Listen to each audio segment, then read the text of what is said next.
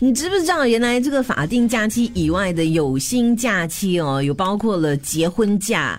读书或考试假哇、奔丧假、照顾子女假，这是大家比较知道。而最近呢，越来越多的企业也提供照顾家长假。也应该啦，真的，嗯，因为如果家里就，比如说我以前没有帮佣的时候，就我就一这个里人，对对。哇，我跟你讲啊，真的，所以就得拿你希年望假、青年假去照顾家长咯。对对所对以这是呃对，额外的年假之外的，而且年假有些时候真的坦白讲，可能就是给员工休息。嗯可是如果你是青年假，为了可能要去照顾家长，带他们去复诊啊等等啊，其实对你来说也也不算是休息嘛，嗯因为复诊有些时候是早上就要去排队，对对然后可能是耗到下午的时候才会回家啊、嗯这样一过整去天就过去了。过去都是拿年假嘛，嗯所以我不知道，原来我们公司也有哎、对，我们因公司为有随着人口老龄化呢，越来越多公司已经提供法定假期以外的有薪照顾家长假。然后非常谢谢我们听众兼同事啊，因为他应该也是在我们本机构工作。他说，其实本机构是有有薪照顾家长假。嗯，对对对，嗯根据他们的这个最新的调查，他们就发现啦。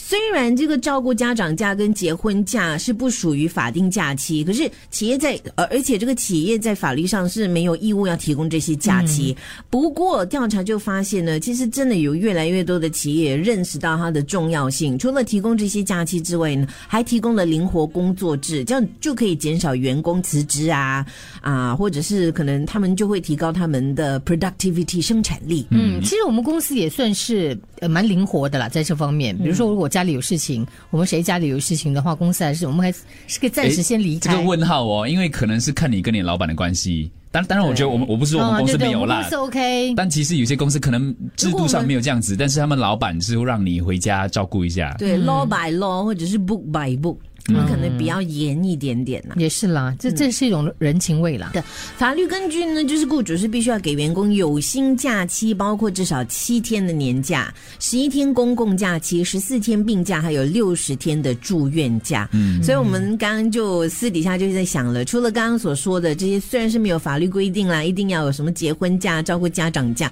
如果可以让你跟你的老板建议，老板我需要这个假，你需要什么假？李梅？宠物假，啊，我我跟你讲，带哎带他们去看医生也是花一整天的时间呐、嗯可能比我们那种普通人，我们去看医生还要久的时间。嗯，哦，可是，可是这就带回了一个问题，因为之前我在跟我的朋友聊天的时候，我就说，诶，原来我我的公司是有提供结婚假的，所以呢，我就可以消三天的年假，我就拿嗯结婚假去结婚。然后他就说，可是你没有想过，如果对一些哦，他是抱单身主义，或者是他可能就没有想要结婚的话，那这三天的假期是不是所谓开关以后的不公平？那天小助理不是讲咯，然后就有一个同事就说对不对有些假我永远拿不到，对就子女啊、结婚假像，像我这样啊，就结婚假也拿不到的啊、所以你的宠物生假产假也你没有啊的宠物假就宠变物假成我拿不到了。对我也所以拿不到、啊所以这种是拉长补短嘛。啊，你要怎样拉长你要补短没有，就是我可能我拿我的宠物假，你就拿你的结婚假、可啊。是如这果我两个都没有两个都没有的话呢？那你们自己去 想啊，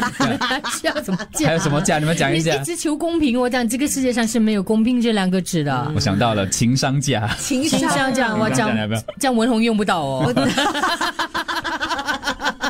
因为他商人比较多。